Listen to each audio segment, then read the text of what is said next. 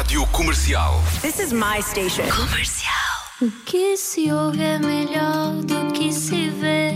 Desliga a TV, era o que faltava.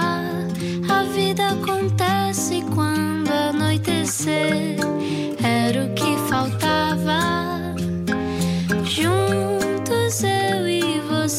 Muito boa noite, bem-vindo, bem-vindo à Rádio Comercial 8 e 5, este era o que faltava. Hoje com um convidado Globo, um convidado que faz parte do nosso imaginário. Vamos dizer quem é, se acabou agora de acordar, bom dia.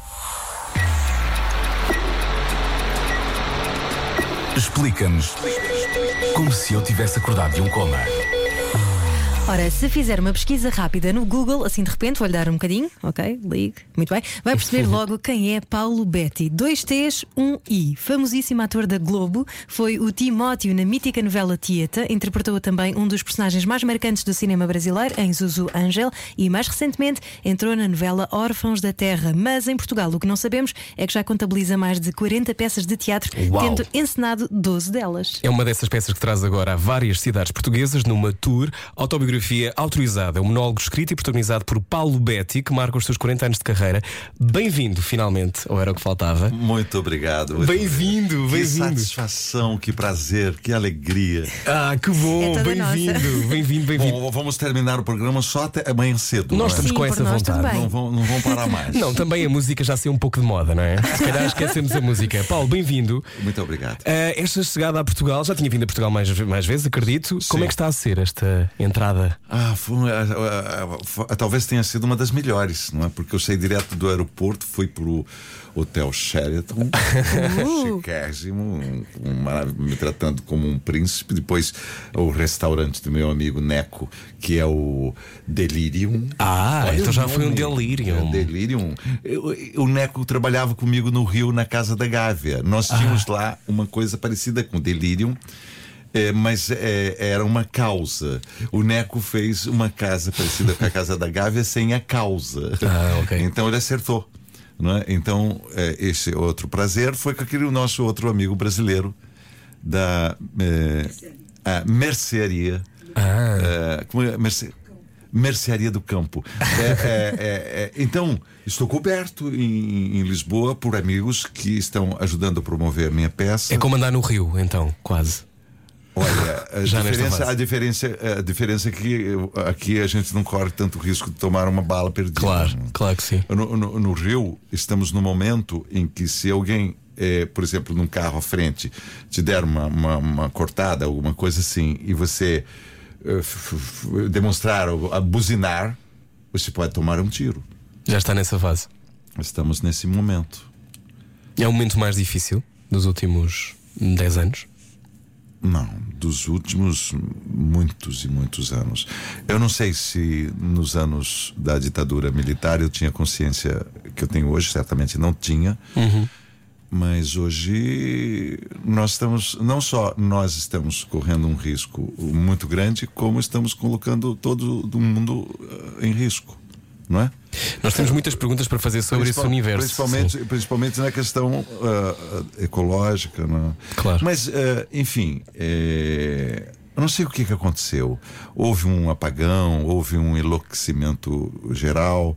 Ao fado, conforme vocês portugueses sabem, não é? É, o destino, ah, o imponderável que conflui e nos causa às vezes problemas graves, como esses que vocês sabem. Não é? Mas, enfim, podemos falar de coisas mais divertidas. Sim. Mas foi por isso que quis vir para Portugal fazer esta não, eu, digressão? que, eu foi uma sempre coincidência. quis. Eu, eu tenho paixão por Portugal, porque assim, é, eu sinto Portugal como um, um seio acolhedor para mim. Assim como para Miguel, To- ah, Miguel Torga, Uhum. ele dizia que o Brasil era um lugar, um seio acolhedor para ele. É, os portugueses se sentem assim no Brasil. Sim, Os sim, portugueses, né, eu sou descendente de italianos, então posso comparar. Os italianos pegaram uma barra muito pesada no Brasil. Muito mais do que os portugueses. Os portugueses chegaram e já se deram bem. Por quê? A língua. Já tinha a facilidade da língua. Né? Os italianos tinham a dificuldade da língua, foram direto para a lavoura. Está a falar da imigração no Da início do imigração. século passado. não é? Sim, a imigração dos Não, não dos italianos. colonos que foram para lá. É, a, a- a imigração dos italianos é muito anterior à dos portugueses. Não me lembro de qual, de qual a data dos portugueses. Dos italianos é 1890, por aí, 97. Uhum. Os portugueses acho que é mais para os anos 20, ou um pouco, não, não sei uh, esse período. Eu sei que os portugueses foram depois. E os portugueses se deram bem. Né? Os portugueses foram trabalhar no comércio, os portugueses foram abriram padarias. pão, não é? O que é uma Foram coisa alvo de andotas. o- o- o- como isso Foram alvo de andotas, não é? Há muitas andotas sobre Sim, portugueses, mas, isso é tudo normal. bem, não é? Isso Claro, é, como normal. nós. São coisas como os portugueses fazem com relação aos, aos ale- Claro. alentejanos. Mas os portugueses são amados no Brasil, não é? É, o, que, o que é uma padaria? É um lugar de prazeres, né? Doces, Sim, sim. sonhos. Quase erótico né? para Quase erótico. Quase não. Totalmente. Mesmo totalmente erótico. Bem-vindo a Portugal. Espero que esteja, esteja contente. Vamos falar sobre a sua vida, sobre o seu, o seu crescimento, Paulo. Ah, é, um, é um crescimento extraordinário. Ah, o seu, a sua vida parece que tem assim, parece que está tocada. É o por um 15 filho. 15 Olha, quando, quando pensei, em, eu queria ter uma peça, uma, espé- um monólogo, para poder exercer uma coisa que eu estava sentindo o desejo, que era viajar, eh, falar, eh, dar entrevistas, eh, enfim. eu, eu quero, eu quero poder fazer união de pontos, contatos. Então eu sou ah, no Brasil, ando pelo país todo e eu queria ter uma peça que dependesse só de mim, não precisasse, "Ah, agora está todo mundo livre, vamos tal. Né?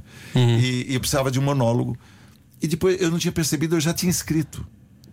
É, mas eu não me dava conta, até que começaram a falar, Paulo, fala da sua vida, porque há um caráter eh, um pouco ex- excepcional. O fato de eu ter sido o 15 filho, o fato de minha mãe ter tido 14 filhos, e depois ter ficado 10 anos sem dar à luz, e depois eu nascer, e, e daí super protegidos por todas essas irmãs. O fato de meu avô ser um imigrante italiano que trabalhava para um fazendeiro negro, que é uma circunstância absolutamente rara, Sim, claro. porque eu, eu habitava a casa onde ficavam os escravos, porque os italianos ficaram no lugar dos escravos, e olhava de, de uma outra perspectiva o dono da terra negro. Isso já é vale um filme essa essa história, vamos dizer. Aí eu falei assim, puxa vida, perdi a modéstia e falei, vou escrever. E aí percebi que eu já tinha escrito, por, porque durante 25 anos eu tive uma coluna semanal num, jo- num jornal de Sorocaba. Eu estava Onde é Sorocaba? Sorocaba fica a oeste da cidade de São Paulo. É, n- n- é uma cidade de 600 mil habitantes, mais ou menos. Uma cidade muito orgulhosa de sua própria história. Se considera um pouco uma cidade inglesa. Ela, ela se, se chama de a Manchester Paulista. a Manchester Paulista é, é, é muito cheia de si, porque tem uma história muito antiga, ela tem qua- quase 400 anos, e lá se desenvolveram as primeiras indústrias têxteis. Então, foram os ingleses que vieram e meio que desenvolveram essa indústria. E até hoje ela manteve com uma certa categoria é, uma parte dessa arquitetura. Que são aqueles tijolinhos aparentes eh, que- de Manchester ou de Liverpool. Só que lá. É. Só que no Brasil. É, só que no Brasil. E, e- e- sobre isso eu- é o meu filme A Fera na Selva, mas não vamos misturar. Que eu, que eu quero passar aqui em, em- em Portugal de vez em quando, em algum lugar, eu trouxe o filme, que foi a última produção que eu fiz como rea- realizador de cinema. Uhum. Então eu quero passar aqui em alguns lugares, se vocês puderem. eh, me dar o prazer de. E se, e se alguém, se, se alguém estiver quiser ouvir e quiser muito conhecer esse seu lado, também, claro. Mas então, e começou a escrever na colunas de opinião? Começou a escrever no jornal? Sim. E escrevia sobre o quê? Eu tinha, eu tinha uma, uma bolsa de estudos que eu eh, era para eu, eu já estava com meus 40 anos. Ah, ok. E, e- e- Então já tinha, já era uma estrela. já era ah, bastante Conhecido. conhecido, na televisão. Eh, e aí eu, eu ganhei um prêmio eh, eh, da Fundação Fulbright americana. E, e poderia estudar eh, eh, o que eu quisesse. E aí eu fiquei um ano sabático. A, a Rede Globo me permitiu, eh, sem. Continuou pagando o meu salário. E eu passei um ano estudando em Nova York eh, cinema na New York University, onde eu fiz um. Uau. um, um cu- eu, sou, eh, eu sou falso modesto. Não, não, não, faz muito Que bem bom, falar assim sobre mesmo. isso. É, eu falar achei que isso. só em Portugal eles podiam valorizar esse, esse, essa parte. Isso é um meu problema no Brasil. Lembra que eu perguntei, pra- falei, falei para você, Denise? Falei assim: As pessoas não acham graça no Brasil quando, quando fala disso, Paulo. Ah, Ninguém sabe nem o que, que é. Não, sabe sim. É, eu uso muito isso. O, o, o Ziraldo, é, eu uso muito não. Eu estou usando isso em Portugal porque eu quero parecer mais inteligente do que eu sou. Não precisa, deixa lá. Mas então vamos, vamos por partes. É a sua história de vida. Como diria Jack, o Como diria- exatamente. Vamos eu sou o Jack desta história. Ahm, já sabe quem é, sou eu. Ahm, quando começa, 15, 15, 14 irmãos. Qual era a perspectiva que tinha para a sua vida em criança? O que é que achava que ia acontecer, Paulo? É, eu, eu, eu tinha uma, uma responsabilidade, porque quando eu era criança, meus pais já eram velhos. Quando eu, eu, eu, eu nasci, minha mãe tinha 45 anos. 45. 45 anos. Uma mulher de 45 anos, nos anos 50, num lugar pobre do trabalhava Brasil, no campo, que trabalhava como, como lavradora e depois passou a trabalhar como empregada doméstica. É, eu tinha a noção da responsabilidade de ser o depositário de- da esperança de todos eles. Era, era como se fosse assim, uma família que tivesse um que soubesse jogar futebol e investisse tudo. O, o pai do Neymar. Neymar, claro. Vai Só pôr que- tudo naquele não, não, filho. não, mas o, o pai do- pai do Neymar não é um bom exemplo para minha família. É, não, me- me- meus pais não tinham muita noção do que era ah, o que eu estava sonhando, sem saber. Eu ia ser médico, porque era a perspectiva. Com 16 anos, eu fui trabalhar como menor de- né, num, num hospital. E ali eu presumi que a indústria que era cuidava daquele hospital me daria uma bolsa de estudos para eu estudar medicina. Mas ao mesmo tempo eu, eu gostava de ler nas missas. Eu lia, ah, o padre me, me confiava a missão de fazer leituras. Eu adorava ler sobre. Pudera com esta voz também. Eu não é? estava treinando a, a leitura. E daí minha mãe ouvia muito rádio. Eu tenho uma paixão pelo rádio. Por isso que eu estou aqui. Já tínhamos bom. sentido. É, eu estou feliz aqui por isso. Eu tenho uma paixão. E, e a minha mãe passava roupa é, como empregada e eu ajudava minha mãe a passar roupa. Com 12, 13 anos, eu ajudava minha mãe a passar. E ficávamos o dia inteiro passando roupa e escutando rádio. Bem, foi com 14 irmãos. Era muita roupa para passar, certamente. Muitas horas de rádio. Não, para falar a verdade, era trabalho. Minha mãe pegava Ah, a ok. roupa dos estudantes de medicina, porque fica- morávamos num lugar perto de onde tinha uma universidade de medicina. Então os estudantes vinham de outras cidades, porque era uma universidade muito importante. eh, da Pontifícia Universidade Católica. E então minha mãe pegava roupa, era muito humilde. E eu e minha mãe passávamos roupa e ouvíamos rádio. Aí tinha, tinha assim, um programa que era um programa da ONU. É, é, é, a rádio tinha uma, o programa tinha uma abertura com diversas línguas. Então, this is the Radio City of New York speaking. Eh, signore e signori, qui parla la radio e televisione italiana. Ici, la radio française. E tinha, e tinha rádio de Portugal, porque a gente sintonizava aquelas ondas. O rádio vinha em ondas. Eu tô falando E, era, e parecia-lhe magia. eu, tô falando da- dos primórdios, assim, entende? Eu tinha. Anos 60 para aí, não é? Eu, é, o Brasil, é, em 58, em 1958, quantos anos eu tinha? Eu tinha seis anos. Eu ouvi. Um, um- a primeira vez que eu ouvi rádio foi, olha só, foi a transmissão do jogo decisivo do Brasil contra a Suécia. O Brasil ganhou de 5 a 2 Isso foi um mundial, não foi? e foi no Mundial de 1958. E eu lembro perfeitamente como foi a locução de um gol. Posso fazer? Pode, Claro. pode, então. Faça, Paulo Betti, faça o que quiser. Isso é um trecho da minha peça. Isso é Ah, um é? trecho da minha peça. É um trecho, a minha peça tem mais ou menos 15 minutos de rádio. Uau, que fixe. Eu, eu Olha tenho, que sorte que isto nos dá. eu, eu tenho, eu tenho um microfone e daí eu vou lá e fico dizendo como que era o rádio da minha infância, as, as, as, as campanhas publicitárias. Por isso que eu fiquei delirando ouvindo como que é hoje a vinheta. Sim, sim, sim, sim, então, sim. tinha- Os locutores de rádio Sorocaba, alguns falavam assim: Ó, um pouco aqui também, não é? Com a voz aqui. é, ZYR 45 198 kHz. Você liga e é só sucesso. e aí entra a música. né? Sim, sim, sim. E, e- e Roberto Carlos, por exemplo. Você sabe como se construiu a carreira de Roberto Carlos? Não, diga-nos. Eh, Roberto Carlos tinha uma campanha de marketing que mandava eh, discos com entrevistas de Roberto Carlos. Então você podia entrevistar Roberto Carlos e o público jamais saberia que ele não estava na sua frente. Ah, era lançar o disco. Era lançar o disco, você fazia as perguntas previamente combinadas e todo mundo pensava que o Roberto Carlos estava com você na rádio em Sorocaba. Então isso, claro, tinha um impacto. E aí ainda tinha moças que telefonavam para a rádio para pedir para tocar. Marketing. Marketing. Maravilhoso, não é? É ótimo, É maravilhoso. Paulo, então olha, já falamos mais a seguir, porque nós também lá está, temos que passar a publicidade, está a falar. Já voltamos, hoje estamos à As conversa com. Paulo Betti e as vinhetas. Eh, na rádio comercial, fico por aí. Esta conversa vai ser boa. Um olho no peixe, outro no rádio. Ao jantar era o que faltava. Era o que faltava.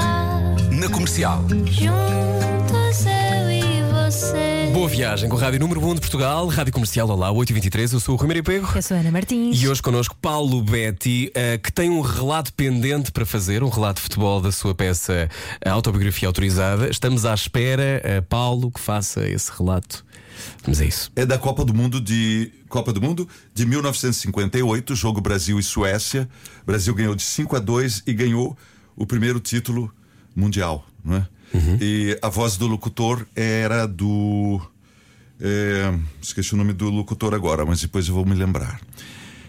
Eu, eu imagino o som do, do, do futebol.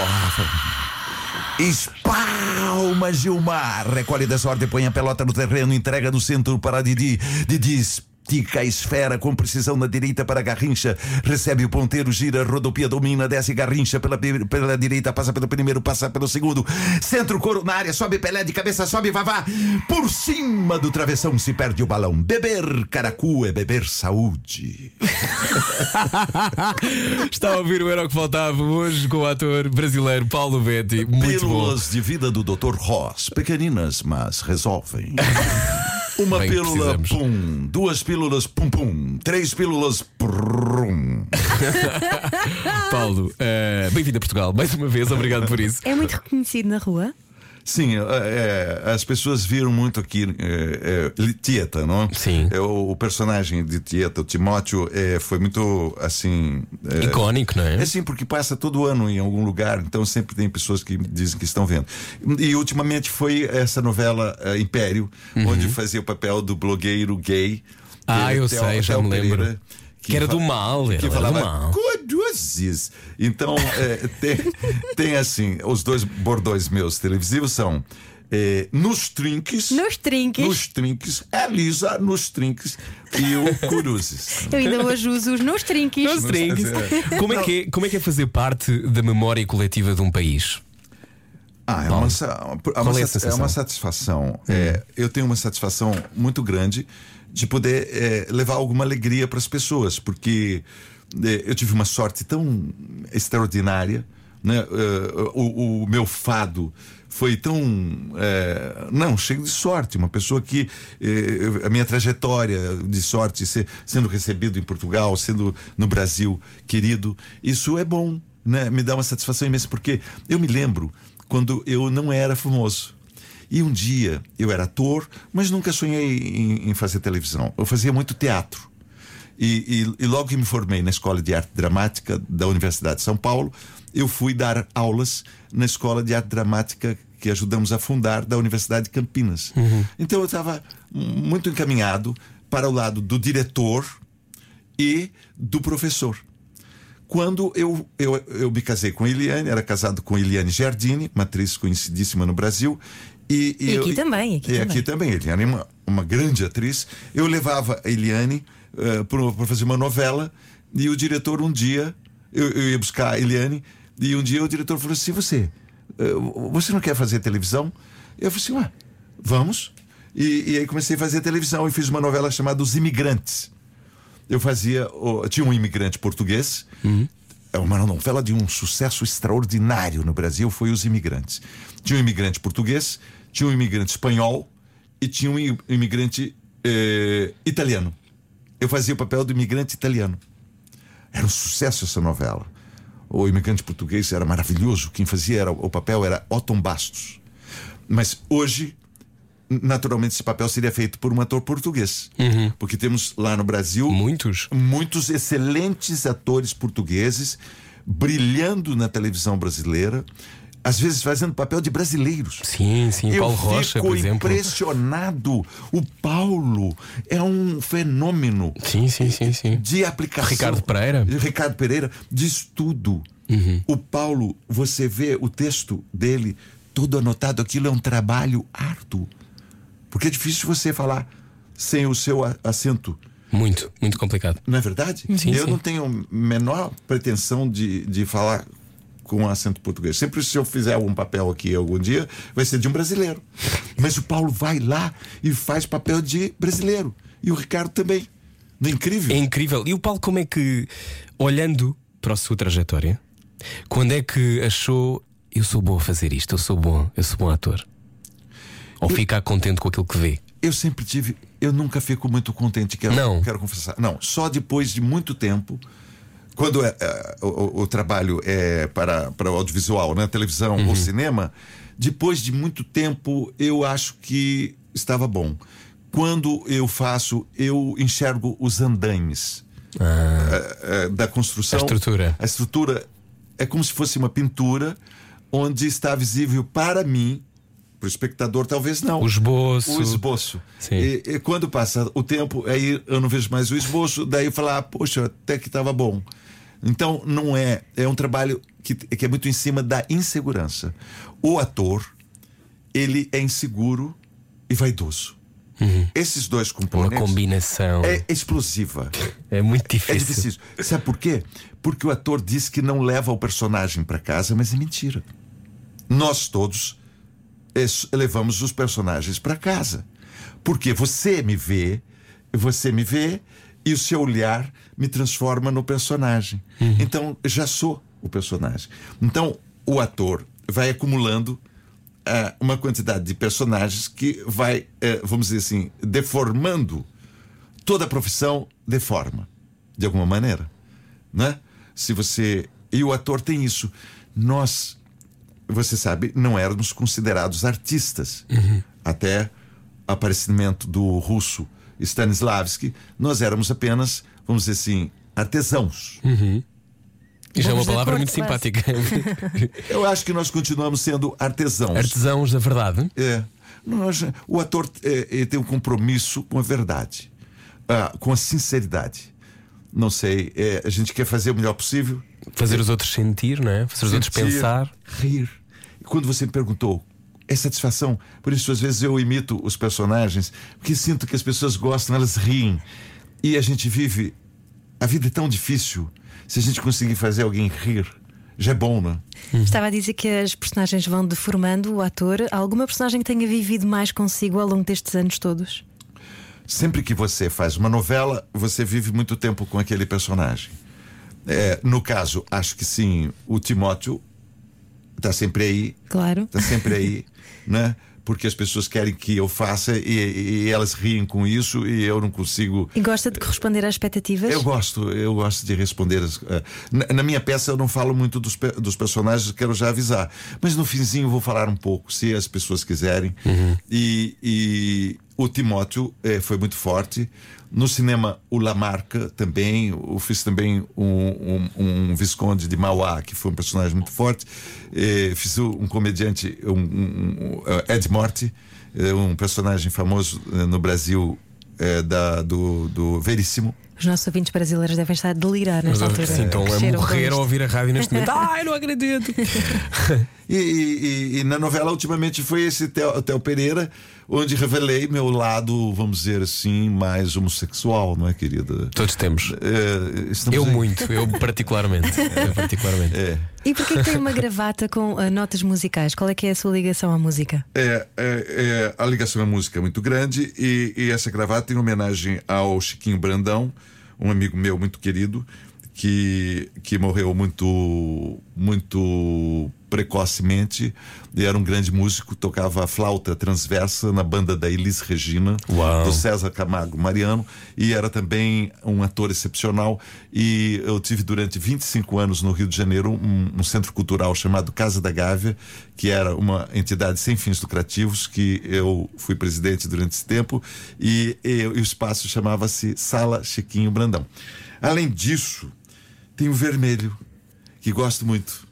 Gosto E muito. faz pandan aqui com a rádio comercial. Faz, Sim, tá, tá a e- e, e com a bandeira de Portugal, que eu estou apaixonado pela cor verde e vermelha da bandeira de Portugal. Há pouco estava a dizer que ah, assumiu a responsabilidade de tomar conta da família, porque ah, quando nasceu a sua mãe já tinha 45 anos. Ah, como é que uma pessoa que vive na fazenda com a mãe e os irmãos de repente sai e vai, foi para a cidade estudar, não é? Co- Como é que se deu esse processo? Eu falei para você do rádio, né? Que foi a importância, né? Do sonho, não é? O, o da, da imaginação. Temos de sonhar, não é? Temos da, de, da, da radionovela. Eu ouvia muito radionovela. Eh, havia uma radionovela, eh, histórias curtas, de muito sucesso, cham- ah, chamava-se História das Malocas. que, que as malocas são lugares onde os as pessoas pobres vivem. E um dos grandes compositores brasileiros de, paulista, eh, de samba paulista, que vocês talvez nem, nem sabem, eh, era um samba italiano brasileiro, ítalo-brasileiro, samba do Ernesto. E, e- e eu sonhava com rádio e havia, naquele momento no Brasil, boas escolas públicas. Como minha mãe era empregada doméstica, eu, menino, cinco anos, ia com minha mãe eh, para, para o emprego dela, onde ela trabalhava como empregada doméstica. A família ah, onde minha mãe trabalhava tinha livros. Eh, tinha estantes com livros. Eu, eu, eu me lembro que esse é o grande diferencial. A, a- o meu contato com os livros. Então sou assim apaixonado pela literatura. Tenho assim ah, um respeito pela, por quem escreve, a- assim pelo cara que escreve a minha novela, pelo autor, pelo escritor. E então sempre fui apaixonado pelos livros. Isso abriu um- um- uma coisa. E a minha mãe, a- as pessoas eh, me, me, me colocaram logo pequeno, com cinco anos, eh, numa escola, pra- numa espécie de creche, que era pública e era de elite. Ela tinha sido construída, eh, criada pelos professores daquela escola eh, do Estado, que era, não era do município e nem do federal, era do Estado. E era uma escola eh, de curso normal, eh, já para 16 anos até adiante. Só que os professores criaram uma escola para eles colocarem os filhos deles. Então eu entrei nessa elite. Então aprendi a escovar os dentes. A, a minha mãe eh, eh, me deu de mamar até os sete anos de idade. Eu mamei no peito da minha mãe. Uau! E sou normal, você percebe? Claro. Muito criativo. É verdade. né? Eh, eh, só fiquei com essa mania de querer mamar. Larga o meu sutiã, por favor, Paulo Betti. Ah, ora, mas eu não estava querendo apenas fazer um agrado. Até aos 7 anos. Então, entrou por esse sítio, então teve acesso, não é? Teve acesso a privilégio. Pela primeira Sim, vez. Eu fui um privilegiado. Eu vou te contar mais uma coisa que, que transforma a minha história é, possivelmente é, em extraordinária, porque isso foi uma questão que eu coloquei. Eu sou um falso modesto, como dizia o meu querido diretor, amigo Domingos de Oliveira. É, mas é, eu pensei muito se eu devia contar essa história, porque um amigo meu tinha escrito para mim uma- um monólogo que, eu- que seria sobre a morte. Eu queria é, eu queria falar sobre a morte. E, e os meus amigos falaram, Paulo, pelo amor de Deus, ninguém vai querer ver, porra, você falar sobre a morte, sobre a morte, né? Mas eu tava com essa mania de, de querer falar sobre isso, porque minha mãe falava muito sobre a morte. mi- e minha peça fala muito do ponto de vista humo- humorístico também, porque meus pais já morreram há 20, 30 anos, não, não- cabe. Eu conto, falo da morte dele, deles, mas é teatro. É, é- é- às vezes, no meio da, da situação mais dramática, eu coloco uma piada. eu- né? Claro. Então tem uma dramaturgia nisso. Me esqueci do que eu estava a dizer. Que fez um, um amigo seu escreveu um monólogo. Escrevi um monólogo. E, e- e, a princípio eh, eu tinha já tu- tudo escrito, porque desde menino eu anotava, eu tinha cadernões imensos onde eu anotava diálogos do meu pai com minha mãe, porque meu pai era esquizofrênico, né? Então convivi com um menino o- dos, com 14, 15 anos de idade, eu internava meu pai, ele colocava uma camisa de força, sabe o que é camisa de força? Sim. levava meu pai para a cadeia, porque era assim, não tinha ambulância e não tinha como levá-lo para um, um hospital especializado. Tinha que prender, porque as pessoas temiam que, Que ele fizesse alguma que ele loucura. ficasse violento. Ele nunca ficou. Meu pai, uma figura marcante na minha vida, era um homem amaro- amorosíssimo, sabia ler. Minha mãe não sabia ler. Daí a fixação da minha mãe e de todos os meus irmãos, que eram todos iletrados. O máximo que fizeram foi um ou dois meses de escola rural, sabiam mal assinar o nome. Mas eu fui introduzido ao, ao mundo dos livros, não é? E daí então li Alexandre Herculano, ah, ali também Camilo Castelo Branco, e li portugueses, li. É, sol- é solitário esse lugar de o único letrado numa família de letrados. Não, o que eu tive foi o peso da responsabilidade de Fazer ser algo, de é? ser o prometido. Também é um peso. É o peso, eu até me tornei um pouco Curvado. curvado. Então eu sempre preciso tomar cuidado para sentar-me de uma forma correta e não ser o, o curvado, o falso modesto. Uhum. Entende?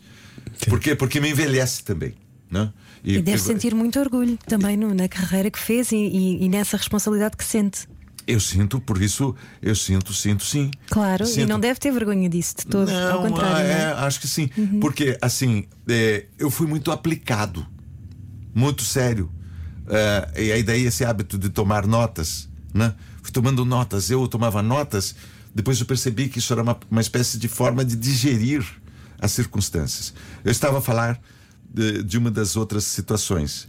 Eu falei do fazendeiro, meu. Sim. E fora isso, eu fui criado num bairro, num, num pequeno vilarejo de, de quatro ruas de terra, assim, se cruzando, como num jogo da velhas, né? no jogo da velha. E essas ruas tinham 500 metros cada uma e eram de terra e ficavam numa baixada Um vale. no- num vale, e ali vivia 95% dos habitantes daquele lugar eram negros.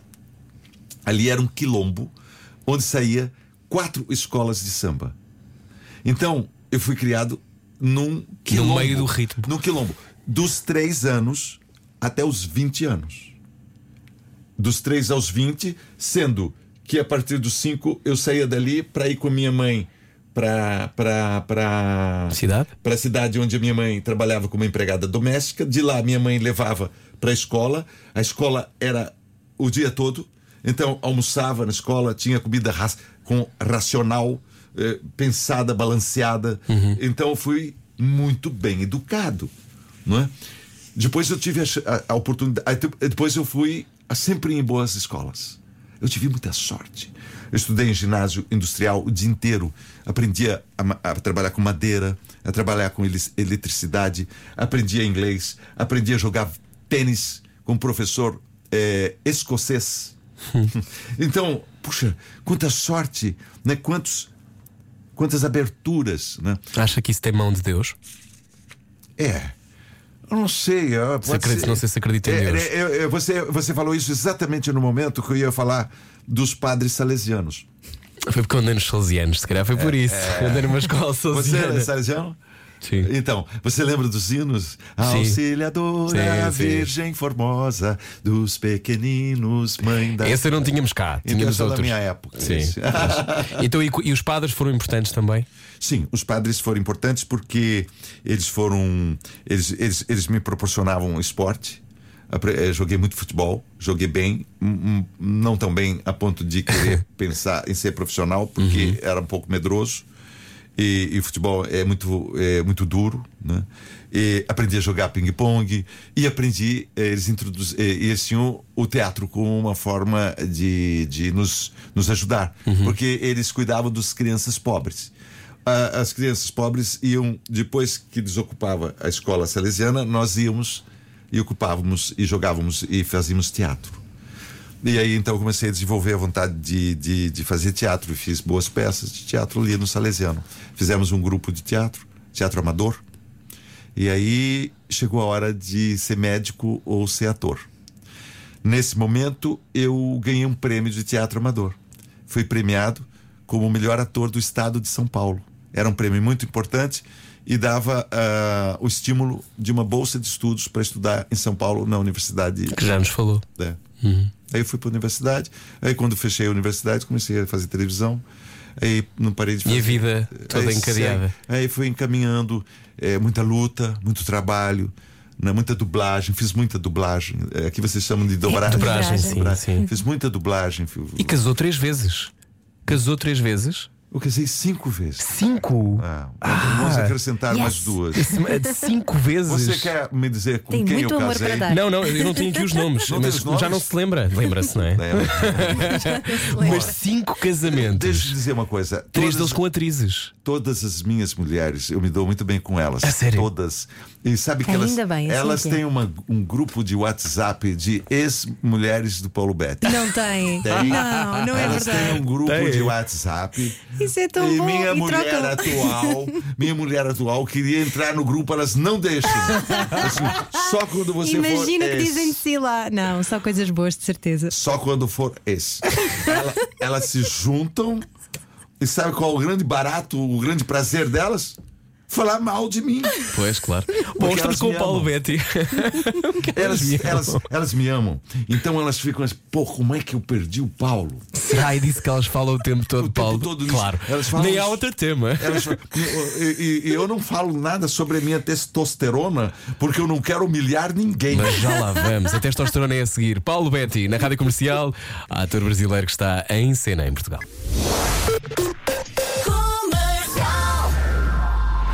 Largue tudo o que está a fazer e beije o seu rádio. Era o que faltava.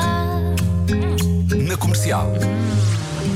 Boa noite, bem-vindo à Rádio Comercial. Beijo o seu rádio. Está cá Paulo Betty, vai acertar num astro da Globo. Eh, quantos anos de Globo, Paulo? Eu, eh, de 84 até agora. Uau! Teve um intervalo onde fiquei 45. um pouco. Né? Eu fiquei um pouco, eh, eu fiquei um pouco em outra. Eu, fiquei um eu trabalhei um pouco na Record na época. Fiz a primeira novela lá que eles fizeram. Eh, foi um intervalo que eu tive desses 40 desse tempo todo. Três anos fiquei eh, f- fora, eh, mas um ano fiquei na Manchete. Que havia uma emissora que terminou. E eu vou contar uma história. Eu comecei, na realidade, numa, numa emissora de televisão chamada eh, TV Tupi. Ah, eu ia dizer TV Tupi. TV Tupi. E, TV é. e eu fazia uma novela chamada Como Salvar Meu Casamento. Essa novela era um sucesso tremendo, mas ah, a, televisão acabou antes da novela. Então nunca aprendi como salvar meu casamento, porque eh, a novela foi interrompida. Daí ter sido casado cinco vezes. Daí ter sido ca- casado cinco vezes. E qual é. Adora casar? Não, eh, Adora estar apaixonado. Não, deixa-me dizer. eh, eu acho que sem tesão não há solução. Ok. É, e quem diz isso não sou eu. Sem tesão não há solução. É, eu vou até fazer uma citação. É, Roberto Freire, um dos grandes eh, dramaturgos e psicólogos brasileiros, já falecido, um homem do nível de Paulo Freire, Roberto Freire. Ele dizia: sem tesão não há solução. Então sempre acreditei muito nisso, não é? E, e sempre fui muito, eh, vamos dizer assim, honesto com isso, com o meu sentimento com relação a isso, não é? E sou, me entreguei muito assim, me casei muito novo com Eliane. Foi assim um casamento inicial meu muito forte. Que idade tinha? Eu tinha uns 18 anos Ah, tal, e cedo. talvez a Eliane tenha sido a minha segunda namorada. E estiveram juntos quase 25 anos. 25 não foi? anos. E há pouco já, agora deixa-me só dizer, disse 45, mas não era 45, era 35. Sim, Eu fiz um filme agora com a. Eliane, esse filme que eu quero convidá-los depois, A Fera Uhum. na Selva, não quero misturar com a, com a. Mas vou misturar muito com, com, a, com a peça, Uhum. porque tudo está interligado. Então eu era jovem, eu e Eliane fizemos essa peça do Teatro Amador, O Pagador de Promessas, que foi é, é uma peça de um grande autor brasileiro que fez Tieta, escreveu Tieta junto com Aguinaldo Silva. Uhum. Ele começou e Aguinaldo depois continuou com grande sucesso. Fiz quatro novelas com Aguinaldo. Aguinaldo mora aqui em Portugal e é um grande autor. Já foi meu professor, Ele é genial. de escrita de argumento. Ele é, puxa, então você. Ela é maravilhosa. Ela é maravilhosa. Sim. Não, ele é maravilhoso. Além dela ser linda, não é? Desculpe. É linda. Ela ficou corada. vermelha, ela ficou vermelha. Ficou, ficou. Na rádio moça que, que, que charme que é você ficar corado. Desculpe o, o, o assédio. Tira essa mão daí, Paulo. Sempre esta Larga coisa. Satiano, Paulo, outra vez. Se- Sempre as estrelas da Globo chegam cá Oh, e Paulo, têm sempre esta atitude. Mas estava a dizer, estava a dizer que hum, quando. Como é que é? A tesão? Acaba Quando a há- quando acaba a tesão, tesão não há solução. Então, e aquela história que se diz que ah, a paixão num casamento vai esmorecendo e tem que se alimentar a paixão? Não acredita nisso? Acha mesmo que é sinal de se a coisa começa a esmorecer é porque está na altura de. de- Não sei, eu acho que cada um sabe como que é, né? Uhum. Eu, eu, eu vou dizer uma coisa que não, não é muito lisonjeira para mim, mas é verdadeira. É, é, sempre foram as mulheres que, que terminaram comigo. Né? É, então, realmente, isso não, não é vantajoso para mim, realmente, eu sei disso. Mas é, eu as perdoei. Eu as perdoei. É, às vezes voltamos. Eu e Eliane fomos casados durante muito tempo, tivemos duas filhas, depois nos separamos. Depois ficamos um ano separados, depois voltamos, ficamos mais, eh, mais 10 anos juntos. Uau. E, e depois virou outra coisa. Virou uma, uma amizade grande. Um, mas em algum momento dela ou meu, a tesão desapareceu. E aí então é, eu tive outro filho, tive, aí casei-me de novo e tive um filho. Eu tenho duas filhas com a Eliane, na Mariana e a Juliana, que são minhas parceiras, assim, queridas, minhas filhas, eh, que são as minhas. Você sabe que no final dessa minha peça eu, eu, eu, eu pretendia ficar nu para mostrar. eh, enfim, para me mostrar nu como um, vamos ser um retrato de um homem, eh, como se ficar nu fosse eu dizer toda a verdade. Aí minha filha Juliana falou assim: pai, não faz isso não. Você não tá com essa bola toda. e, e depois ela falou assim também: e vai estar frio em Lisboa, o- o- não vai te favorecer. É janeiro, é janeiro em Lisboa. Esta peça Mas já ainda falámos se muito vocês dela. pedirem muito, eu ficarei. Ah, claro, então, mas isso é para, para a partir das nove Mande da noite. cartas, eh, telefonemas para a redação, se desejarem. Sim, se quiser ver. Paulo, Paulo nu, mande. 808 20 É 10 isso. 30. É isso. Autobiografia autorizada. Este monólogo eh, vai, dizia-nos, 50% de comédia. É, de 25%. Digamos assim, é cômico, é, tem 25% dramático e 25%, vamos dizer, poético. Eu, eu, eu tentei dar um tom poético, porque eu fui burilando, vamos dizer assim, a história. Trabalhando. Trabalhando ah, ah, do ponto de vista eh, literário, porque eu comecei a ficar pretencioso e me achar escritor, porque daí então eu fui ver que eu era. Porque fui. eh, Apanhando esses cadernos todos. todos os cadernos eh, onde tinha diálogos entre meu pai e minha avó. E entre havia diálogos, eh, dizeres da minha avó. Minha avó tinha uma sabedoria popular. Minha avó dizia: quem não tem cabeça tem perna para andar. Não é fantástico? Quem não tem cabeça, se você não, não pensa, você sofre, você. Né? Meu avô dizia, e era muito interessante, meu avô dizia assim: ou o Brasil acaba, eh, porque ele era italiano, e ele falava com um, com acento italiano. eh, o Brasil acaba com a formiga da saúva, ou a fo- formiga da saúva acaba com o Brasil? O que isso quer dizer? É, isso aí é um dos, dos dizeres mais interessantes que, que, que com, com o Brasil eh, naquele livro do Mário de Andrade chamado eh, Macunaíma. Sim, vai ter uma- uma Porque a, a- a formiga dessa uva. Ela destruía. Livro. Elas, ela- elas eram enormes e destruíam as lavouras. E o que interessava meu avô, como camponês, era a lavoura. Então, para ele, eh, tinha que haver agrotóxico. Olha, o meu avô, ao contrário de mim, era favorável ao agrotóxico. E eu sou contra. O meu avô era um lavrador. Então eh, tem que haver um equilíbrio, talvez, aí. Eu estou, estou falando com um ligeiro acento português, estou me sentindo ridículo. vou, vou parar de falar Está a assim. absorver, está a absorver o acento português. Se está a ouvir a rádio comercial, nós estamos à conversa com Paulo Betti. Daqui a pouco vamos jogar ao Cortar aos Pecados, um jogo de dilemas morais. Ah, esta peça ah, sobre a sua vida, ah, podemos dizer assim que é sobre a sua vida? Sim, é, é sobre a minha vida. Mas, ao mesmo tempo, a memória é uma coisa muito, eh, vamos dizer assim, fluida e não, não exata. Nem e a sempre- memória está em risco no Brasil, ou não? Sim, é, não, a- a- a- assim, a- sim, a memória está em risco porque há uma, um desejo de alterar a memória. De, de, de, de, contar é, é, de contar uma outra verdade, digamos. Pode ser que isso equilibre. ah, enfim, a memória sempre existirá, porque nós vamos transmiti-la. Né? Sabe das coisas mais tristes que eu vi nos últimos tempos, e já vi algumas, ah, foi o incêndio no museu. No museu, é, é, aquilo foi A triste. nossa, a nossa visão, eu acho que quem, quem estava e viu, era. O era, o- era um início de uma coisa muito esquisita que é o fim da memória, não é? Ou o fim daquela memória, aquelas espécies todas, aquela, todas os, as línguas, tudo lá misturado, que é um retrato daquilo que foi uh, a evolução do Brasil a desaparecer. Não é? E se a memória não me falha, temos só que passar aqui uns anúncios, Ah, isso. não é? E já voltamos à conversa. é Está na seguir. hora. À noite, todos os gatos são pardos. Parvos. Pardos. Parvos. É aquilo que preferir. Era o que faltava. Na comercial. Juntos eu e você. Boa viagem com a Rádio Comercial, dois minutos para as nove da noite. Esta é, é a rádio mais ouvida de Portugal, portanto é sempre bom dizer isto que vamos dizer agora, que é ninguém solta a mão de ninguém, não é? Uh, Paulo Betti está uh, fascinado com a Ana, Ana Martins, fico contente. E eu estou super envergonhada. Mas olha, estávamos A a falar de inteligência. Um memória. olhar matador, a, não a é? inteligência me impressiona. Eu sou uma pessoa ah, que tenho verdadeiro. eh, a palavra seria tesão pela inteligência.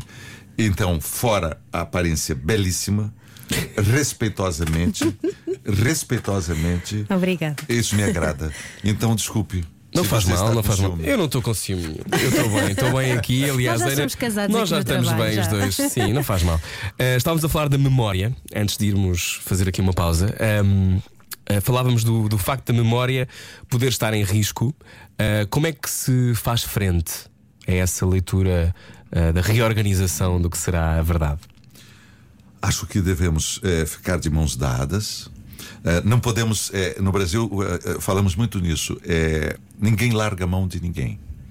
Nós precisamos de vocês, portugueses. Não tenham medo. Eh, é um pouco arriscado, sim, é. Porque. eh, mas não abandonem o Brasil agora. Agora que nós precisamos que vocês vão para o Brasil, estejam juntos conosco, brasileiros. E acreditem, o Brasil é maior que isso. O Brasil é maravilhoso ainda. O Brasil tem artistas maravilhosos. O Brasil tem um povo maravilhoso. O Brasil é, são 210 milhões, 210 milhões de habitantes. Não é? Temos ainda muito da, da Amazônia está lá. Temos rios grandiosos, viu? E, então é, continuem. E- e amamos vocês. Amamos Walter Hugo Mãe, amamos o Ricardo Pereira, do- Lobo Antunes. do- é, o Lobo Antunes. Eu amo, agora estou apa- apa- apaixonado por Miguel Torga. Falou há pouco. Você sabia? Eu contei, né? Sim. Então, é, Miguel Torga, é, é, Saramago, é, Camões. né? As armas e os barões assinalados que da ocidental praia lusitana, por mares nunca dantes navegados, foram ainda além da Tropabana. Então, é, nós amamos. Quem mais? Amamos todos. Fernando Pessoa não tem nem graça, não é? Eu era apaixonado, eu era apaixonado por aquela. O poeta é um fingidor, finge tão completamente que chega a Sim, fingir fingir que a dor, sente. a dor que de veras sente. Enfim, amamos Portugal. E, e- e vivemos um momento que precisamos de Portugal. E apesar de- da situação que se está a passar no Brasil, imagina-se a viver noutro país, apesar de dizer ninguém larga a mão de ninguém. Sim, porque aqui também temos que ficar de mãos dadas, porque todos nós corremos um risco muito grande. Sim, a segurança não é O- para sempre, O não é? mesmo retrocesso, ou vocês não pensem que a coisa não muda rapidamente. Eu vim a Portugal muitas vezes e vim aqui e estava péssimo. Não é? Estava um baixo astral violento em Portugal. E no Brasil estava um astral altíssimo. Nós éramos a quin- quinta economia do mundo. Nós tínhamos Gilberto Gil como ministro, Ministro da, da Cultura, Cultura. do Brasil. o que você quer mais? Isso parece um sonho. Isso parece. nós tínhamos isso. E agora, veja o que temos. Então, é, não podemos nunca deixar de estar atentos, porque os nossos valores é, têm que ser é, é, preservados e temos que lutar muito por eles. Pela democracia, né, pelo, pela liberdade das conquistas todas que tivemos. Né, de- no- em todos os departamentos, é, no- no- na questão. ah, é, depois eu quero falar do museu, se você me permitir. Sim, claro. Por exemplo, as conquistas que nós tivemos com relação à homofobia, né, a, a- a- a- a extinguir, a, a lutar contra esse preconceito horroroso, né, com, com questão racial. né, do respeito que nós hoje já podemos dizer que não é o suficiente ainda, mas que temos pelos negros, eu tenho uma ligação profunda com os negros. Eu gostaria muito que eles fossem ver minha peça. Minha peça é melhor quando eu tenho é, é, o pessoal Toda a gente. com quem eu fui criado, dos três ao. Eu fui criado no batuque. não é? Então eu, eu tenho. eu- eu- a gente, eu tocava, nós tocávamos tambor com couro de gato. Cor de gato. Nós matávamos gatos. Ai meu Deus. E daí retirávamos o couro para fazer o tamborim. Para tocar. Tocava no gato. Era muito primitivo esse lugar onde eu fui criado. Imagina quatro ruas de terra, não tinha iluminação, não tinha luz elétrica. Era como se fosse Macondo de Gabriel Garcia Marques. Uau. Por isso, é, é isso estou dizendo da elaboração E não talvez foi assim há tanto tempo, não é? poética literária. Não, foi em 50. A primeira, eu falei da primeira vez que eu vi rádio, foi o jogo de futebol, na casa de um vizinho, porque minha família era pobre, não tinha rádio. Né? Então eu presenciei o início do rádio, digamos, é, um- uma parte desse início, porque a rádio brasileira vem de 1920, sei lá. O Paulo nunca teve dúvidas do seu próprio potencial. Ah, sempre. Sempre tive. Sempre tive dúvidas. Porque é o seguinte: é, ah, o ator, conforme eu estava fazendo elaborações filosóficas sobre a, a nossa profissão, eu estava hoje com músicos. O músico, ele toca um instrumento que é fora dele. Aham. Sim. Isso dá a ele a segurança total de que ele sabe tocar aquilo. Se você pede para um músico toque, ele toca. Se você pede para um ator, eu- o que, que eu vou fazer agora para dizer, para demonstrar que eu sou ator, declamar? Talvez aqui eu fiz aquela locução. Enfim, eu- hoje já como mais velho tem os truques. Mas geralmente o ator não, não- O ator você vai ver ele no palco ou na televisão. E o ator é uma mistura explosiva com- da vaidade com a insegurança. Porque você me julga com o seu olhar e o seu olhar está me julgando eh, não objetivamente, É o que eu estou a ver, é? subjetivamente. Mas eu, eu digo, eh, queria falar do museu. O, o- o- você falou, eu fiquei emocionado com o que você falou sobre o sinal que pareceu ser Daquele e que fim. foi e que foi aquele. Isso demonstra uma sensibilidade sua para com o Brasil que é, é emocionante. E que é verdade. É. E que não, não estou sozinho. Uh, muitas pessoas, nós falámos muito. Eu esteve noutra rádio antes, eu falava disto de manhã muitas vezes. E acho muito importante assinalar que o início, às vezes, da mudança, e nós não estamos a vê-la, está nessas coisas pequeninas. Uh, e depois, às vezes, as coisas agiganta-se e fica difícil de controlar. Mas, nós, mas quando estava a dizer que ninguém solta a mão de ninguém, é uma coisa que é verdade também deste lado. Quando deixar, não deixarmos de ir ao Brasil, nós não vamos deixar de ir ao Brasil. Nós mantemos-nos atentos. E somos muitos. Não é uma coisa. Não somos só nós aqui que estamos na rádio e que pensamos. Há muita gente que está a ouvir o programa neste momento e que se está a emocionar porque sabe o perigo que o Brasil vive e sabe o perigo que toda a gente vive. Sobretudo os artistas. É, você. é, você fala aí de uma coisa que eh, seria a serendipity, a serendipidade, que é um termo que, que, que me impressiona muito hoje. Você me perguntou sobre hoje o que o Paulo acredita, se eu creio ou não, como vai a questão da minha fé. E com o coração aberto, eu quero dizer hoje que eu acredito es- es- nesses sinais. Que eu acredito na serendipidade, que são assim, eh, mais do que coincidências, são sinais, né? Que, que, que demonstram para você alguma coisa, que você tem que ver, que você tem que observar aquilo e falar: mas meu Deus, é, se é que Deus existe, espero que ele exista, é porque Ao universo. para mim o Deus eu, eu tenho uma ligação muito forte com as, eh, com as, ah, as religiões africanas por causa dessa minha formação Ah, o Deus para mim é o tambor É o ritmo. é, é, o, o, o, o ó Deus ó velho Deus dos homens.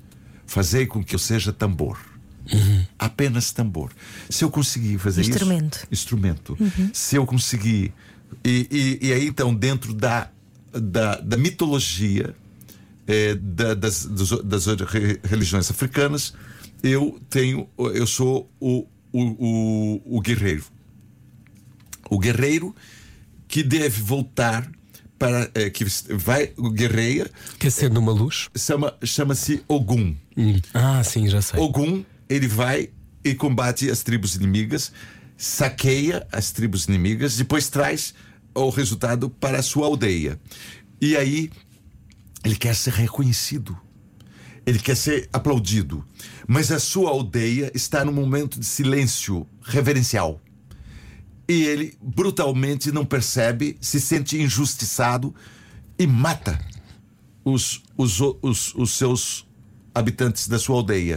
Quando ele está nessa ação insana, que, né, de, por que, que ele quer esse reconhecimento, essa vaidade? E ele é, ele- alguém chama a atenção dele de- de- e- e diz: Não, não, calma. Nós estamos assim, nós d- daqui a pouco já vamos prestar atenção. É que decidimos fazer, fazer um pacto de silêncio. E ele percebe que ele fez uma loucura, que ele fez o errado, ele matou alguns dos seus semelhantes. Então ele pega a sua espada e afunda para dentro da terra e se transforma no deus dos metais, do ferro, do aço. Esse é Ogum. Então, é, isso tem, para mim, isso é muito, muito mais interessante do que astrologia, porque isso parece muito comigo.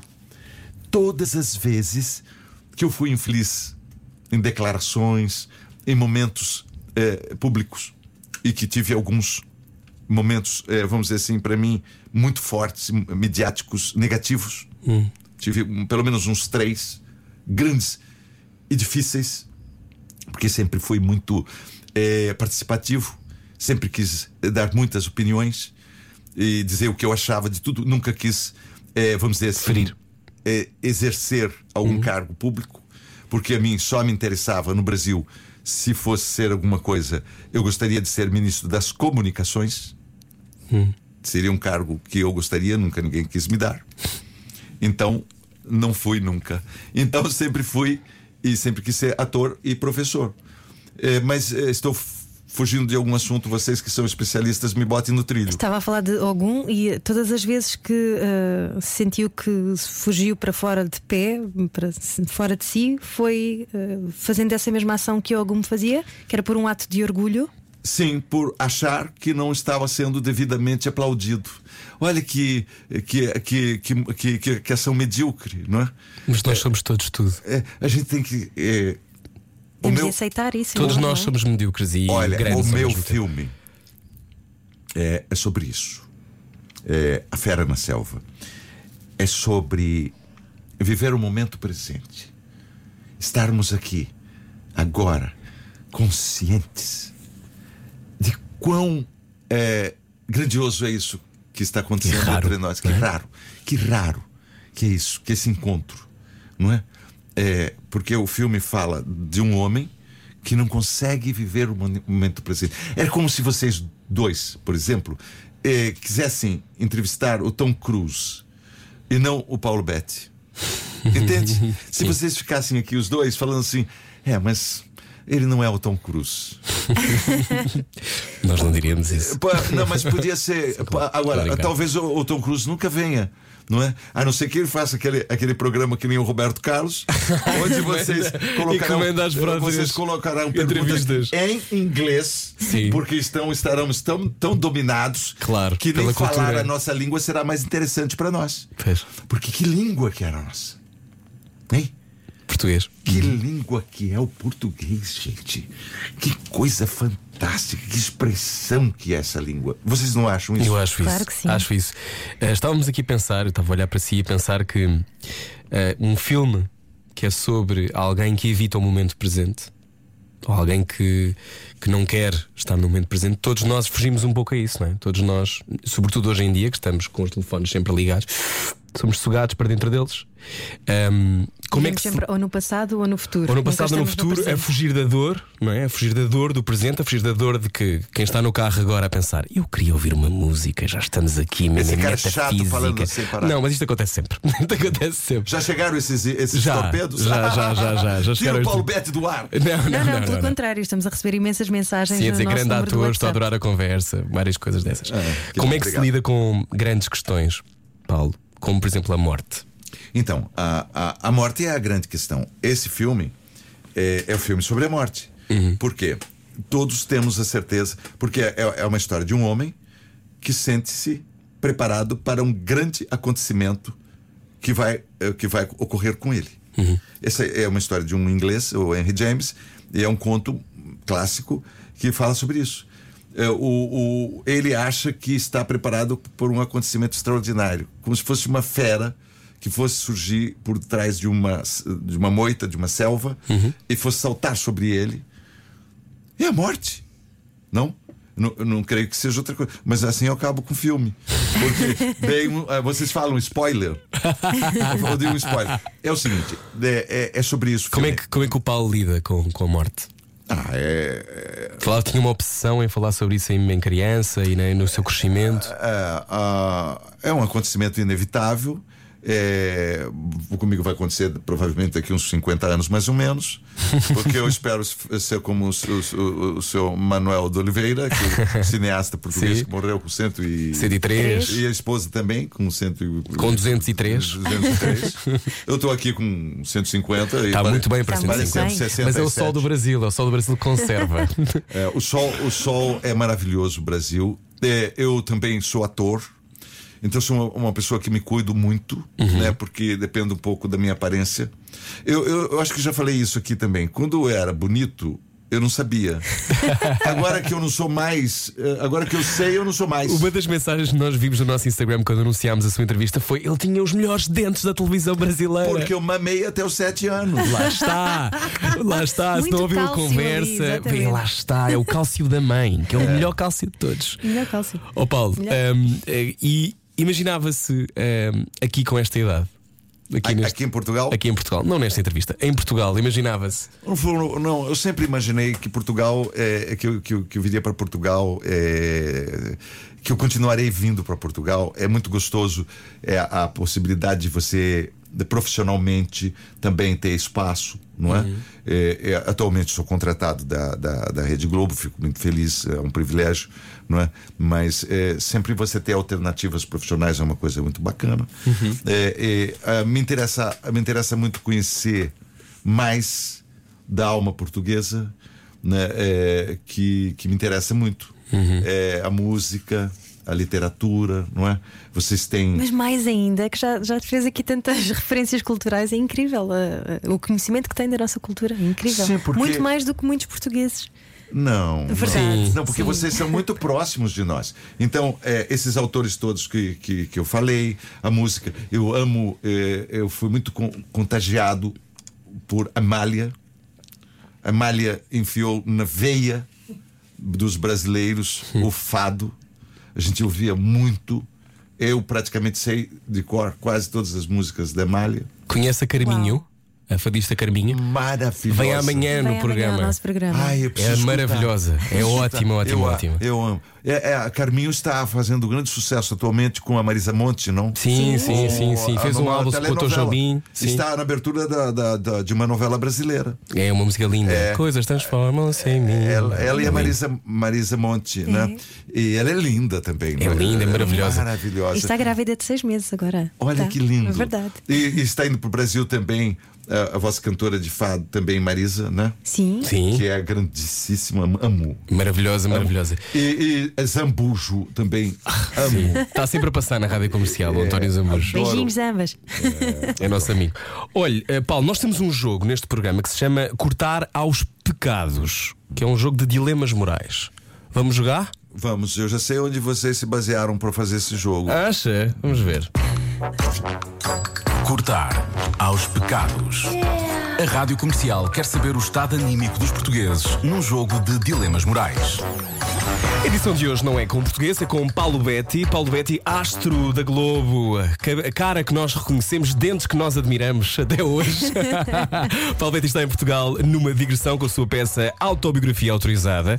Paulo, pensa muito em dilemas morais, é uma coisa que o, no qual medite as É, motivações. Eu acho que sempre é, são as escolhas que a gente faz é, a, a todo momento. É uma Estamos ideia, sempre a escolher, não é? É uma ideia brilhante. Você, você sempre escolhe alguma atitude e, do ponto de vista moral, é, a gente quer escolher o melhor, né? Quer dizer, eu sempre tive uma, uma, uma sensação Hum. de ter conduzido minha vida de, de um ponto de vista moral é, que, do qual não me envergonho. Espero não passar vexame aqui hoje. Vamos ver como é que vai ser, Ana. Vamos lá, primeiro dilema. Querem fazer a Tieta 2, mas sem Betty Faria no papel de Tieta. Aceitaria ser Timóteo mais uma vez? O, o Timóteo já, já está velho, não. Ac- Acredito que eh, não tem mais aquele aquele impulso, aquele Nos vigor. trinques. Nos trinques. Não, não, não gostaria. Sabe por quê? É porque já fiz o Timóteo, não é? Se eu ficar só no, no, nos Não trinques- quero revisitar, não é? não, é, não, não preciso. Vamos fazer novos personagens. Eu, eu, o Timóteo fiz eu tinha 30, 40 anos, né? E hoje eu tenho 67. ca- Talvez não caia. Tem 67, não diria. Está muito bem. Outra Ator, vez o sol do Brasil. Encenador, realizador e açaí, fora. Né? E os cremes. E os cremes. Os cremes e também de produtos capilares. Vocês lá na Globo devem ter uma marca frigorífica para vocês ficarem Nós ficamos dentro de um frigorífico. pendurados, não é? É, ficamos é, é, numa temperatura muito baixa e, e Menos 100, não é? Menos e- 100. E, somos despertados no momento de entrarmos em cena com múmias. Paulo Betti. Que múmias que adora, do Paulo, é? criogénio. Mas vocês querem um conselho para para a questão capilar? Queremos muito. Então, quando você for pentear o cabelo Uhum. de manhã, você abaixa a cabeça e coloca a cabeça eh, Entre os joelhos. Entre os joelhos, no- perto dos pés. Sim. Se conseguires fazer isso, já está muito bom. Se conseguir ficar um tempo, sua cabeça vai ficar vermelha. Isso vai irrigar o seu couro cabeludo. E aí você passa então a escova e aí você vai estar estimulando os folículos. Com isso, você conseguirá, conseguirá é, é, permanecer com uma bela cabeleira como a minha. Cabeleira, cabeleira Lindo. Globo. Muito bem, vamos então ao segundo, segundo dilema. Imagine que poderia impedir a chegada de Bolsonaro ao poder. O sacrifício seria a sua carreira. Falo-ia.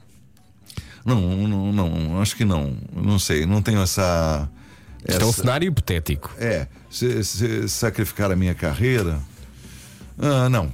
Não, não, acho que isso é uma coisa coletiva. Isso não é uma coisa para um indivíduo. É, a escolha foi coletiva.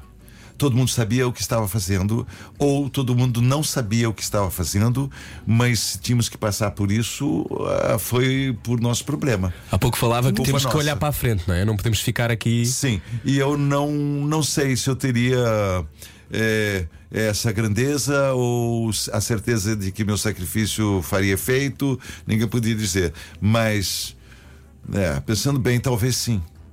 Talvez fosse importante. Um homem não pode fazer a diferença. Eu posso ter certeza. O homem não deve se fazer a diferença, mas se eu soubesse que evitaria isso, talvez eu sacrificasse a minha carreira, porque acho que é, isso é tão ruim para o Brasil. Tenho, não sei, nunca. Eu sempre tenho muitas dúvidas. Né? Quanto mais velho, a gente fica mais é, com dúvida a Duvidante. gente, a gente tem. A duvidar. A duvidar a gente está. Mas então, por exemplo, nem sei se todas as, as escolhas políticas do partido com o qual eu estou mais associado foram corretas também. Tenho muitas dúvidas, muitas queixas, muitos problemas. Apoia o Lula, não é? É, apoio muitas vezes, mas também tenho muitas críticas, mas não quero fazê-las, é, porque não, não, não preciso, tenho outros para fazer isso. Claro. E- e- e- mas, ao mesmo tempo, não acho que estou errado agora em achar que estamos num momento muito complicado e muito difícil e de muito risco.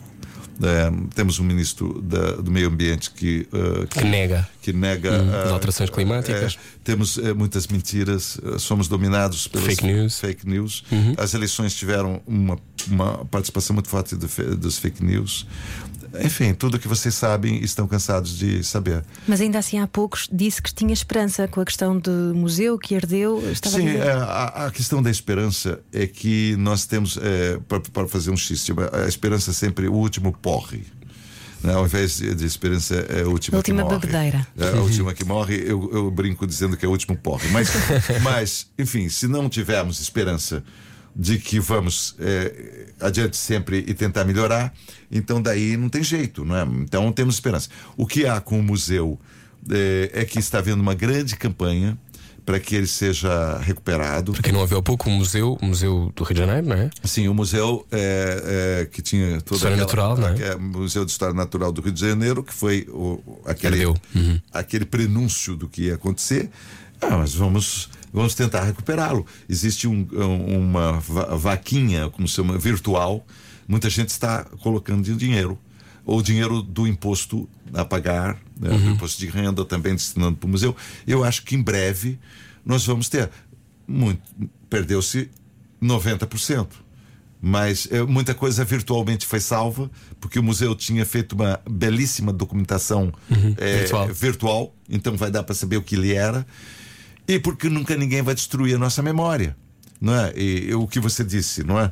Ah, nós, nós vamos contá-la. E, e- e vamos tentar contar a, a- nossa verdade, a nossa narrativa eh, do nosso Pior é jeito. se nos silenciamos, não é? Se fazemos um pacto de silêncio, é que não há, Não vamos fazer pacto de não há silêncio volta a dar. porque- Nunca. Nunca. Vamos ao último dilema moral. Vamos lá, Paulo Betti está em digressão com a sua peça e da plateia houve alguém maltratar o assistente do teatro que está a ajudar as pessoas a sentarem-se. Interrompe o espetáculo? Acho que sim. Já lhe aconteceu? Não, nunca aconteceu. Eu nunca eh, interrompi o espetáculo. É, porque eu, eu proponho ao público o seguinte: eu nunca achei que a minha peça devia ser escutada na, in- na inteiridade, de- toda. Então eu liberto o público no início. Quem quiser falar ao celular, fale. Quem quiser eh, fazer gravações, grave. Eu, eu digo assim: olha, boa noite, bom espetáculo. Eh, gostaria de dizer que vocês só abaixem o, o volume do celular, mas pode passar e-mails, pode entrar na internet, no Facebook, pode filmar. É uma pode, peça teatro hippie. é, pode fazer o que quiser. pode fazer o que quiser. E, e pronto. Né? Então aí eh, interage muito com o público. Né? E nunca tive essa eh, necessidade. Agora, acho que todos nós não podemos nunca maltratar ninguém. Nem, e, e- eu estou, combinei com a minha, a minha assistente que, que, que, que me ajuda a fazer a peça, e que, que nós íamos ser muito felizes aqui, né? Então, eu. Pode ser que eu interrompesse, mas é de uma forma cômica. né? Com uma cadeira a voar. É, jo- jogando uma faca que eu tenho da minha avó. Que é uma faca para o que se porta mal no, no, no espetáculo. Mas Exato. disse uma coisa mesmo. muito gira que foi: nós escolhemos, decidimos que íamos ser muito felizes aqui. Portanto, a felicidade é de facto uma escolha. Eu acho que é uma, uma tentativa, uma procura, uma construção, não é? Da gente. Porque nós somos mortais, tem muitas coisas ruins, mas a gente está vivo, a gente está tá, eh, comendo, tá se alimentando, a gente está. A melhor coisa que tem é acordar de manhã é poder urinar. Imagina, se você não puder urinar. Não, é logo o fim. É logo é um dia, é um fim da picada. Cortar aos pecados com Paulo Betti. Cortar aos pecados. Penso muito A nisso. Rádio Comercial quer saber o estado anímico dos portugueses É ótimo jogo de dilemas morais. Na rádio comercial estamos à conversa com o Paulo Betti, que vai estar em digressão por Portugal. Começa por Macedo de Cavaleiros, é o primeiro dia. 10 de janeiro, Centro Cultural de Macedo de Cavaleiros. Olá, Macedo de Cavaleiros, Está que está a ouvir a rádio comercial. Barreiro, 11 de janeiro, Teatro Augusto Cabrita. Sesimbra, 17 e 18 de janeiro, no Teatro João Mota. Chamusca, 19 de janeiro, Cine Teatro. Olá, Chamusca. Leiria, 23 de janeiro, Teatro José Lúcio da Silva. É isto? Tem mais? Sendo ah, que tem há mais datas. Há mais, há o mais Paulo tem as Nós datas. temos a- as Ah, o Paulo tem as datas todas. Mas vamos ouvir Só você. São muitas, são 20. Eu, eu- eu gosto de você falando. Eu assim, gosto de você falando. Vamos lá então. Faz lá. Ora bem, uh, Ena pá, depois ainda tem o Porto, claro, faltava esta parte da lista: 24 a 26 de janeiro, Teatro Sá da Bandeira, Lisboa, de 31 de janeiro a 2 de fevereiro no Capitólio, Povo do Varzim, 7 de fevereiro, Cine Teatro Garré. Bem, isto nunca mais acaba. Madeira, Oliveira do Bairro, Açores. Vila Real, Matosinhos, Castelo Branco, Lisboa, novamente uh, de fevereiro a março, Faro, Arcos de Valdevez, Madeira, Açores e Braga. Finalmente, Isto fantástico. é uma bolsa da. Fulbright para ver Portugal. É um mestrado em Portugal, Paulo. Que trabalho incrível. E, e vai ser um prazer, porque assim eu adoro fazer entrevistas. Eu e Denise estamos gravando tudo para colocar na- no Facebook, no Instagram. né? Me sigam no Instagram, moçada. É Paulo Betti, é, com dois T's e I. No Instagram tô lá. Muito bem. E também no Facebook. Paulo, Muito bem, foi um ahm, prazer. Foi um Muito prazer. obrigada. Gostámos muito, muito de conversar consigo. Muito obrigado. Bem-vindo a Portugal. Obrigada, Muito obrigado. bem-vindo. Espero vê-los lá, se puderem ir. Sim, em, que- em Lisboa, que é, o- que é o sítio mais perto. Sendo que as datas todas estão disponíveis no Instagram do Paulo Betti. Passe por lá, veja. Sendo que eh, nunca nos vamos esquecer eh, de que o Brasil está connosco e que nós estamos com o Brasil. Não se Muito preocupe. obrigado. Estamos com Ninguém todos larga a ligados. mão de ninguém, não é? Ninguém É assim larga a mão de mesmo. ninguém, é isso mesmo. Venha com a rádio comercial. Até já, já voltamos. Era o que. Comercial.